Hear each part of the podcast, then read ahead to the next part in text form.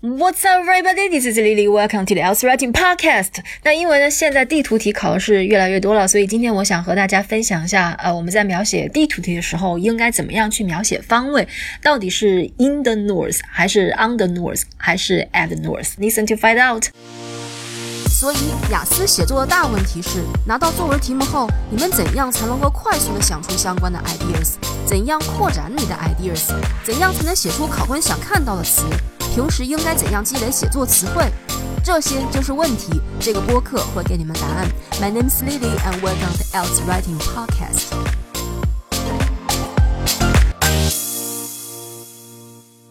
那大家可以把录音暂停一下，先自己看一下单集备注里面的这个地图题的题目。呃，那很明显的就是这个村庄呢，它有一条 river 和一条 road，但这个 river 和 road 的方位，我们到底应该怎么样描写呢？我们可以用 run through 这个词来描写。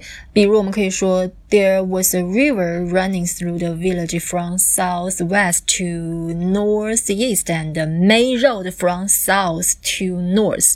with a bridge at their intersection at their northern end。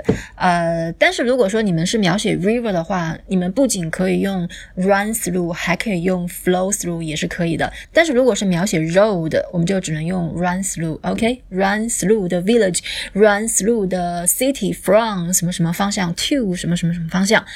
All right，那我们再来看，在一个地方的东面、西面、南面或者是东南面，到底应该用哪个介词呢？比如说，这个村庄它的东北方向，yes，东北方向是有农场的。那这个农场呢，我们在描写它的方位的时候，呃，可以用 in，也可以用 on。我们可以说，the farmland on the north。East side of the village disappeared。如果说你们呃用了 north east side，用了 side 这个词的话，前面要用 on，OK？On the north east side of the village。如果说你们直接说的是呃 north east of the village 的话，前面就应该用 in the farmland in the north east of the village disappeared。OK？呃，那我们再来看这个 Garden，我们怎么样去描写它的方向呢？因为我们之前已经说了，在这个村庄的北到南有一条路，这条 road 我们已经交代过它的方位了，所以呢，我们可以用这条 road 为参照物来描写 garden。我们可以说这个 garden 在这这条路的东面，在这条路的东面用 to 这个介词，那就是。